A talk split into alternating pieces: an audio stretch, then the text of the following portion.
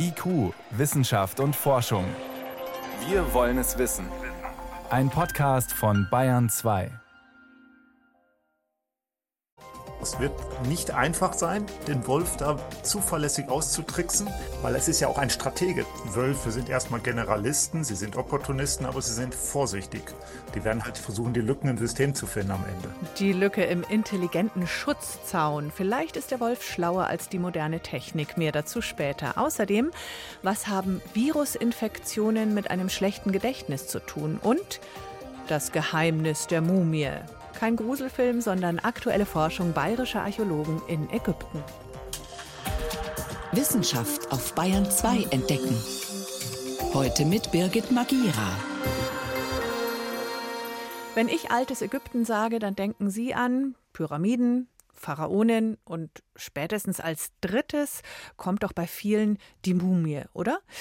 Die sind ja nicht nur wissenschaftlich interessant, sondern auch immer ein bisschen gruselig. Sich vorzustellen, dass da unter Stoffbinden und Salben ein menschlicher Körper über die Jahrhunderte, Jahrtausende überdauert hat, haltbar gemacht wurde, um für ein Leben nach dem Tod vorbereitet zu sein, so der Glaube im alten Ägypten. Bisher wusste man so ungefähr über die Konservierungsmethoden Bescheid, jetzt sehr viel genauer. Dank der Forschung eines Münchner Archäologenteams. Sebastian Kirschner berichtet. Ob bestattet mit goldener Maske, im schweren Steinsarkophag oder verborgen hinter einem gemalten Antlitz. Mumien sind der Inbegriff für altägyptische Begräbnissitten. Doch wie die Verstorbenen dafür einst genau behandelt wurden, war lange ein Geheimnis. Eines, dem Forscher wie der Münchner Archäologe Philipp Stockhammer langsam näher kommen. Am Anfang des Ganzen stand ein fantastischer Fund, nämlich die Entdeckung einer altägyptischen Balsamierungswerkstatt. Und in dieser Werkstatt wurden vor fast 3000 Jahren eben Menschen mumifiziert, balsamiert, um dort bestattet zu werden. Man würde jetzt denken, na ja, wir kennen doch so viele Mumien aus Ägypten, so ist es auch. Aber bislang kannte man eben keine Werkstatt, wo diese Mumifizierung stattfand. Und es hat uns natürlich wahnsinnig interessiert, wie haben die alten Ägypter balsamiert. In Saqqara nahe Kairo war 2016 ein deutsch-ägyptisches Forscherteam auf die Balsamierungswerkstatt gestoßen. Die hatten die alten Ägypter einst unterirdisch angelegt, mit ausgeklügelter Luftzufuhr und Ablaufrinnen für Körperflüssigkeiten. Doch noch interessanter für Philipp Stockhammer Öl- und Salbgefäße aus der Werkstatt. In einem chemischen Labor in Kairo konnte er mit Kollegen deren Inhalt entschlüsseln. Diese Gefäße waren auch, wie sich das für eine ordentliche Werkstatt gehört, beschriftet. Da stand also drauf, hier ist das so und so Öl für den dritten Tag, hier ist das so und so Substanz für den Kopf. Aber in den Gefäßen hat man ja nichts mehr gesehen und wir haben durch chemische Rückstandsanalysen quasi die kleinen Reste dieser Substanzen aus den Gefäßen herausgelöst und naturwissenschaftlich analysiert und können dann eben sagen, was war da jetzt in diesen Gefäßen drin. Zedernöl und Pistazienharz etwa. Wichtige Hinweise, um den Ablauf einer Mumifizierung wirklich nachvollziehen zu können. Zwar haben Wissenschaftler schon Mumien direkt untersucht, nach Spuren bestimmter Substanzen geforscht, doch die gaben nur wenige Hinweise. Über Details wussten bislang nicht einmal Fachleute wie der Münchner Pathologe und Mumienforscher Andreas Nährlich genau Bescheid. Alles, was wir bis jetzt wissen, beruht auf schriftlichen Aufzeichnungen und die sind sozusagen aus zweiter Hand. Die wichtigste dabei ist die von Herodot übermittelte Praxis der Mumifikation, würde ich sagen.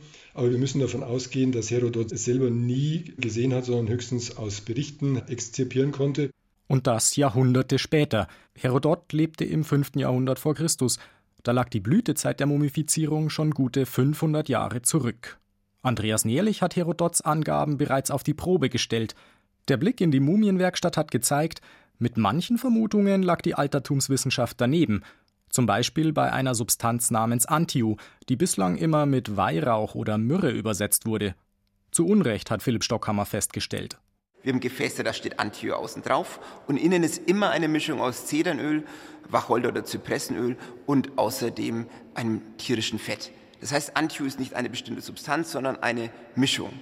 Und gleichzeitig konnten wir sehen, dass eine Vielzahl dieser Substanzen, die man für die Balsamierung verwendet hat, eben nicht aus Ägypten selbst stammt, sondern vieles aus dem Ostmittelmeerraum wie Zedernöl oder Pistazienharz. Aber wir haben eben auch tropische Harze gefunden, die entweder aus dem tropischen Afrika und einige ausschließlich aus dem tropischen Südostasien kommen. Für den Archäologen ein Zeichen dafür, wie globalisiert die Welt bereits um 600 vor Christus war und wie viel Aufwand die Ägypter in das Leben nach dem Tod investierten. Klar ist für Mumienforscher Andreas Nährlich aber auch, gänzlich verstanden ist die Balsamierung der alten Ägypter damit noch lange nicht. Es kann natürlich sowas immer nur eine Art Blitzlichtaufnahme sein. Immerhin haben die Ägypter ja 3000 Jahre lang eine Hochkultur gehabt. Und damit genug Gelegenheit, ihre Mumifizierungstechniken weiterzuentwickeln und auch an das Budget verschiedener Klientel anzupassen, von der reichen Elite mit exotischen Balsamierungszutaten wie hier bis zu den sozial Schwachen, deren Körper mit Nilschlamm gefüllt und nur durch den heißen Wüstensand konserviert wurde. Aber wenn es nach Philipp Stockhammer geht, dann waren die Analysen an den Gefäßen ohnehin nur ein erster Schritt. Was das manchmal für chemische Folgen hatte, können wir noch nicht genau sagen. Klar ist aber, dass ein Großteil der Substanzen antibakterielle Wirkung hat und damit quasi auch den Körper einfach erhalten kann. Also jetzt wird es Zeit, dann Experimente durchzuführen, um eben zu sehen, wie genau haben sich diese Substanzen letztlich dann auf der Haut und auf dem Körper ausgewirkt, um diese fantastischen Erhaltungen zu ermöglichen.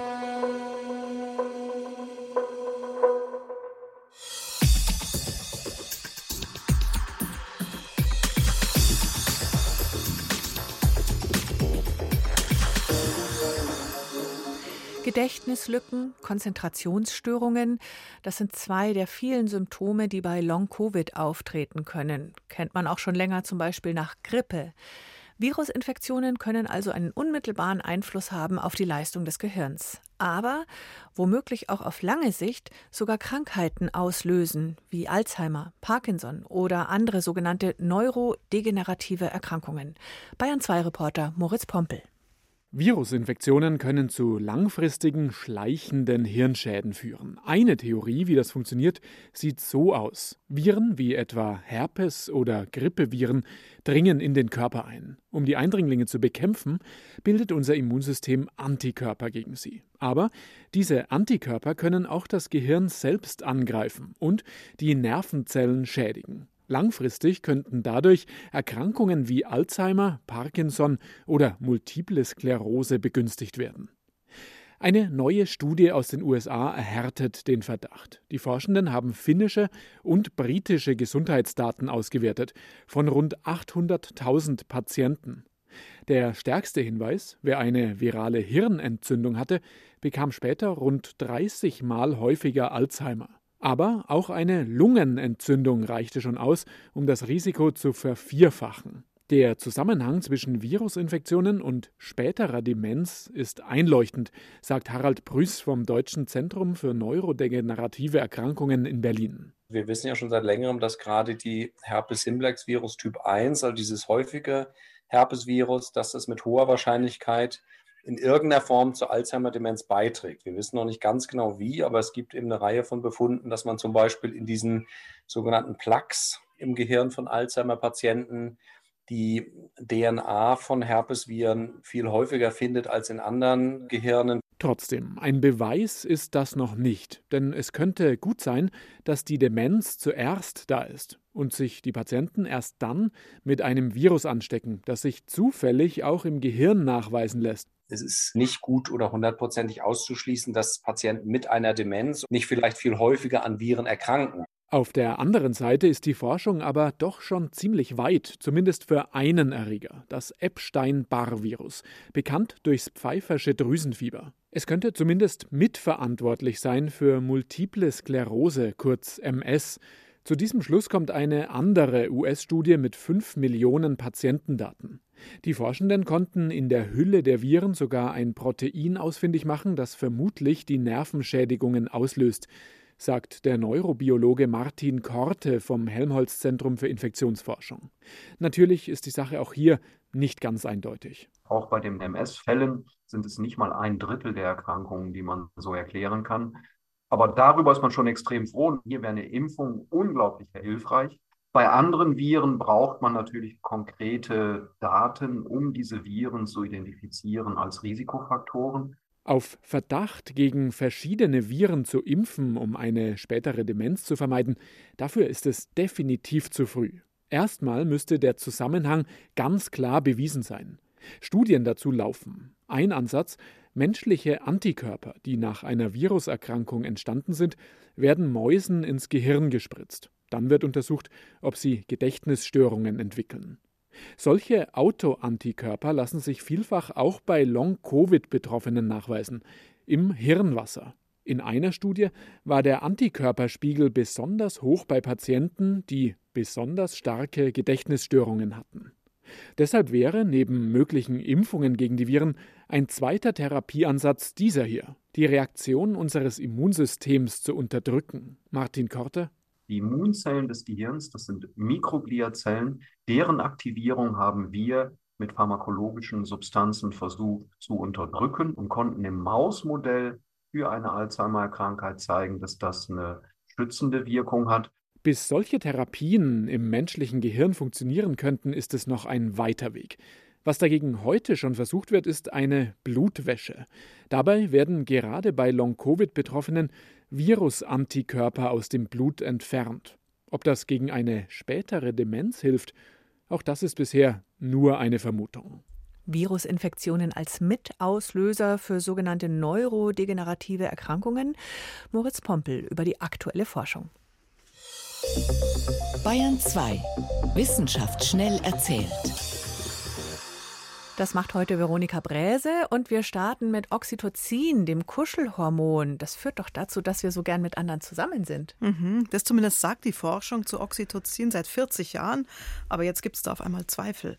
Kalifornische Forschende berichten Überraschendes. Sie sagen nämlich, dass Präriewühlmäuse, bei denen sie den Rezeptor für dieses Kuschelhormon mit einer Genschere rausgeschnitten haben, dass die sich nicht anders verhalten als sonst. Also die finden sich da auch als Paar zusammen und die leben monogam, die leben ein Leben lang zusammen. Beide Partner helfen bei der Aufzucht der Jungen. Und das bleibt dann auch so, wenn eben kein Oxytocin im Spiel ist. Das bleibt so und das mhm. irritiert die Forschungswelt. Na klar. Das lässt sich aber vielleicht so erklären, dass Tiere, denen das Bindungshormon von Geburt an fehlt, im Laufe des Lebens andere biologische Mechanismen entwickeln, um eben doch Bindungen eingehen zu können. Mhm. Oxytocin ist also offenbar nicht allein dafür verantwortlich, dass bestimmte Mäuse und eben auch wir Menschen Menschen oft zu zweit durchs Leben gehen.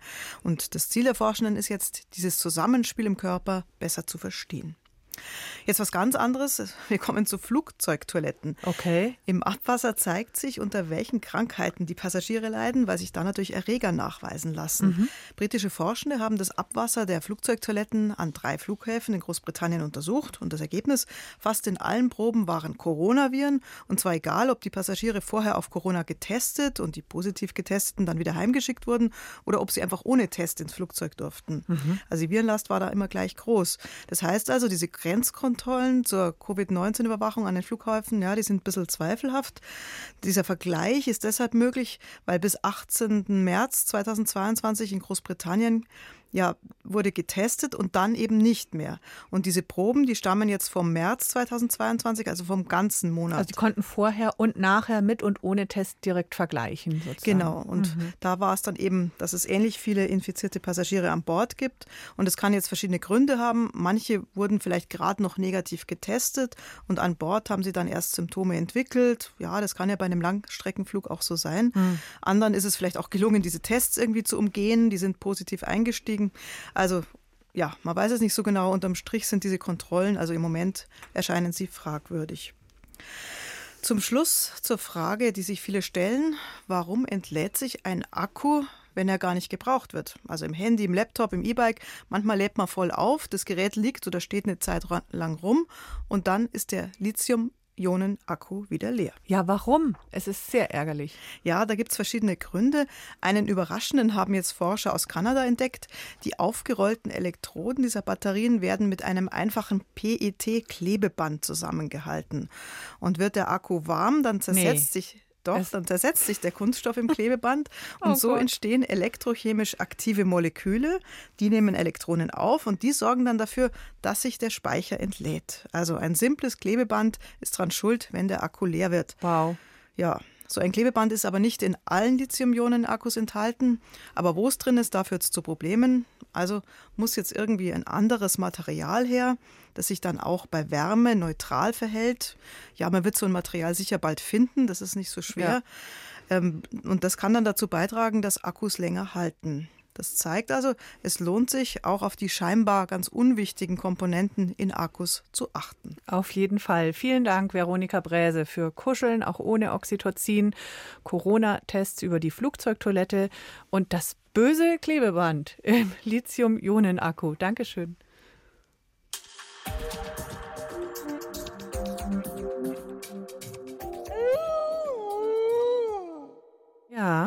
War wohl ein Wolf, der neulich in der Nähe von Ingolstadt ein Schaf gerissen hat und auch mehrere Rehe. Die Bissspuren deuten darauf hin. Und nur ein paar Kilometer weiter im benachbarten Landkreis Eichstätt hat schon im Oktober ein Wolf mehrere Schafe gerissen. Um Weidetiere besser zu schützen, sollen Wölfe wieder gejagt und abgeschossen werden, fordern manche. Andere meinen, es reicht, den Schutz der potenziellen Beutetiere zu verbessern. Zäune gibt's ja schon. Jetzt wird an einem intelligenten Wolfszaun geforscht. An der Universität Bremen. Christoph Kersting hat ihn sich angesehen. Das wäre jetzt auch, wenn du hier nochmal anfassen könntest. Ja, aber pass auf, dass wir jetzt äh, die Ausrichtung nicht stören ja. und wir müssen da durch den Zaun durch. Ja. David Wewetzer und Jens Dede hat es an diesem nasskalten Morgen in die Taiga verschlagen. Die beiden Forscher von der Uni Bremen haben gerade eine selbstauslösende Kamera an einem hohen Zaun installiert. Mit der Technik wollen sie die Wölfe aufnehmen, die auf einem 5000 Quadratmeter großen Waldgelände leben, sich aber gerade nicht blicken lassen. Die aufgenommenen Bilder würden dann automatisch an die Bremer Uni-Rechner übermittelt, erklärt Kommunikationstechniker Jens Dede. Und diese Bilder verwenden wir anschließend für unsere künstliche Intelligenz, um ein Modell zu erstellen, welches die Wölfe möglichst automatisiert erkennt. Im Idealfall haben wir jede Menge Bilder, wo die Wölfe in unterschiedlichen Positionen zu erkennen sind. Das heißt mal von vorne, mal von hinten, mal von der Seite, mal hinterm Baum versteckt und so weiter und so fort. Und dann gibt es natürlich immer noch dieses, ich sag mal vorsichtigen Beifang, Paradebeispiel ist, dass sich eine Spinne direkt vor die Linse setzt, dass irgendwie ein Blatt dran hängen bleibt. Und das ist dann die Fleißarbeit quasi zu schauen, okay, hier haben wir jetzt die Wolfsbilder und das andere Bilder und dann halt unsere Algorithmen, quasi die KI daraufhin zu optimieren, dass sie wirklich sagt, okay, hier haben wir einen Wolf und diesen ganzen anderen Bereich quasi rausfiltert. Das funktioniert laut Dede schon recht gut. Es gehe eher um Feinheiten. Wolf erkannt. Das ist allerdings nur der erste Schritt. Im Projektverlauf soll weitere im Zaun verbaute Technik dem Wolf das Leben so unangenehm machen, dass er das Weite sucht. Durch Ultraschall, grelles Licht oder bestimmte Duftnoten etwa. Ziel des Forschungsprojekts Intelligenter Weidezaun Nutztiere wie Schafe, Rinder und Ziegen schützen vor zumeist nächtlichen Angriffen durch Wölfe. David Wewetzer vom Technologiezentrum Informatik an der Uni Bremen. Wir fügen eigentlich eine Eigenschaft einem Zaun hinzu, nämlich die der Erkennung plus der Vergrämung genau dann, wenn es notwendig ist und nicht ständig einen äh, lärmenden, blinkenden Zaun da habe, weil dann gewöhnt sich der Wolf dran. Das habituiert, dann sagt er auch, ja, das Blinklicht kenne ich. Das heißt, die Weide ist besetzt, ich kann kommen und essen. Denn Wölfe gibt es auch im Raum Cuxhaven, nicht nur im Zoo. Erst vor einigen Wochen wurden in der Gegend zwei Rinder und ein Schaf von Wölfen gerissen. Ganz wichtig sei, betont Wewetzer, der intelligente Zaun soll nur den Wolf vertreiben, Weidetiere aber nicht beeindrucken. Entsprechende Versuche haben die Projektpartner der Bremer am Gießener Institut für Tierzucht und Haustiergenetik gemacht. Dort wurden Schafe solchen Ultraschallfrequenzen ausgesetzt, die Wölfe als unangenehm empfinden. Die Schafe sind noch alle da und die waren auch so überhaupt nicht beeindruckt davon, das, was wir erwartet haben da gab es keine Reaktion. Also da war ja auch die Tierschutzbeauftragte aus Gießen vor Ort und hat eben gesagt, ja, also hat selten so einen langweiligen Versuch gesehen. Ähnliche Versuche im Freiland mit Hunden und Wölfen sind in Vorbereitung. Künstliche Intelligenz kann bestehende Schutzmaßnahmen gegen Wolfsangriffe sinnvoll ergänzen. Das sieht auch der Wildbiologe Peter Sürt so, sagt aber gleichzeitig, die Rechnung nicht ohne den Wolf machen. Es wird nicht einfach sein, den Wolf da zuverlässig auszutricksen mit all den verschiedenen Möglichkeiten, die ein Wolf hat. Weil es ist ja auch ein Stratege. Das ist ja nicht einfach der einer, der irgendwo hinrennt und ich sehe da was zu fressen und greife das einfach an, sondern es ist ja ein Stratege. Und zwar, Wölfe sind erstmal Generalisten, sie sind Opportunisten, aber sie sind vorsichtig, umsichtig. Die werden halt versuchen, die Lücken im System zu finden am Ende. Und am Ende geht es ja darum, dass nicht nur der Wolf, sondern auch vor Goldschakal geschützt wird, vor dem Fuchs, der auch an Lämmer rangehen kann, vor ähm, Bären in anderen Ländern. Bär ist wieder was, eine ganz andere Kategorie als Wolf. Am Ende sehe ich das noch in einem viel, viel größeren Umfeld als das, was jetzt momentan da gemacht wird. Auch David Wewetzer von der Uni Bremen sieht ein großes Feld von Einsatzmöglichkeiten, wenn es um künstliche Intelligenz und Tiere geht. Das Ganze auch ohne Zäune und mit uns Menschen als unmittelbaren Nutznießern. Man könnte, wenn die Vergrämung so gut wirkt, intelligente Korridore auf Almen für Tourismus schaffen. Na, also dann reden wir jetzt nicht mehr von Wölfen, dann reden wir von Weidetieren. Wie kann ich ein Rind vertreiben? Also wie kann ich den Pfad frei machen, aber genau nur dann, wenn Wanderer da langkommen, weil ansonsten kann es ruhig sein. Und am Ende lassen sie sich dann doch noch blicken, die Wölfe hinter dem Zaun des Waldzoos. Tierische trifft auf künstliche Intelligenz quasi. IQ, Wissenschaft und Forschung gibt es auch im Internet. Als Podcast unter bayern2.de. Der Komet ist da. C2022 E3 kommt genau heute der Erde am nächsten. Schade, dass der Himmel bedeckt ist. Wir haben über diesen Kometen schon berichtet. Er kommt nur alle 55.000 Jahre an der Erde vorbei und eben gerade auch wieder bei guten Bedingungen sogar mit bloßem Auge zu erkennen als grünlich-milchiger Fleck im Sternbild Kleiner Wagen nahe dem Polarstern. Und im Moment ist er nur gute 40 Millionen Kilometer entfernt. Wenn es in den nächsten Nächten nochmal klar wird, am besten mit dem Fernglas schauen und geschickterweise nach Monduntergang, dann ist es noch dunkler. Was neben dem Kometen sonst noch so zu sehen ist da oben, erklärt Franziska Konitzer. Tatsächlich lässt der Frühling bereits im Februar erste Anzeichen erkennen, zumindest am Nachthimmel. Denn da tauchen mit dem Krebs und dem Löwen die ersten Sternbilder auf, die typisch für das Frühjahr sind. Ansonsten sind die noch langen Februarnächte aber natürlich die perfekte Gelegenheit, um beispielsweise das Wintersechseck zu bewundern. Eine Konstellation aus sechs besonders hellen Sternen, die nachts hoch im Süden steht. Wer schon mal dabei ist, sich nach hellen Objekten am Nachthimmel umzusehen, dem fallen vielleicht dabei auch einige Planeten auf. Mars, Venus und Jupiter. Venus und Jupiter wandern im Februar ganz nah aufeinander zu. Von drei Handbreit Abstand auf nur noch einen halben Fingerbreit Ende Februar. Es lohnt, am frühen Abend tief im Westen Ausschau nach den Zweien zu halten. Eigentlich sind sie kaum zu übersehen. Venus und Jupiter erscheinen diesen Monat nämlich als die hellsten Planeten am Nachthimmel. Erscheinen ist ein gutes Stichwort, denn sie selbst leuchten nicht. Stattdessen sind die Venus und der Jupiter Nutznießer unserer Sonne. Wir sehen das Sonnenlicht, das diese Planeten reflektieren. Jupiter und Venus erscheinen uns zwar als die hellsten Planeten im Sonnensystem, aber aus ganz unterschiedlichen Gründen. Die Venus erstrahlt so hell, weil es in ihrer Atmosphäre eine Wolkendecke gibt und die reflektiert fast so viel Sonnenlicht wie frisch gefallener Schnee. Außerdem ist die Venus viel näher bei der Erde. Jupiter ist immer mindestens doppelt so weit von uns entfernt wie die Venus. Je nachdem, wo sich die beiden auf ihren Bahnen gerade befinden, sogar bis zu 25 Mal weiter weg. Zwar macht der Jupiter das durch seine schiere Größe wieder wett, immerhin ist er der größte Planet im Sonnensystem, aber er reflektiert das Sonnenlicht bei weitem nicht so gut wie die Venus mit ihrer praktischen Wolkendecke. Und deshalb erscheint der Jupiter nicht ganz so hell wie die Venus am Nachthimmel. Tatsächlich toppt die Venus alle anderen Planeten und alle Sterne. Nur unserem Mond und der Sonne muss sie sich in Sachen Helligkeit im Februar geschlagen geben. Wo Sie wann welche Sterne und Planeten am besten sehen können, zeigen wir Ihnen mit Sternkarten online im Sternenhimmel zu finden unter ardalpha.de. Und auf ardalpha.de im Bereich Weltall finden Sie außerdem noch mehr über den Kometen und eine wirklich beeindruckende Fotogalerie mit Astrobildern, und zwar von Ihnen, den Hörern und Userinnen.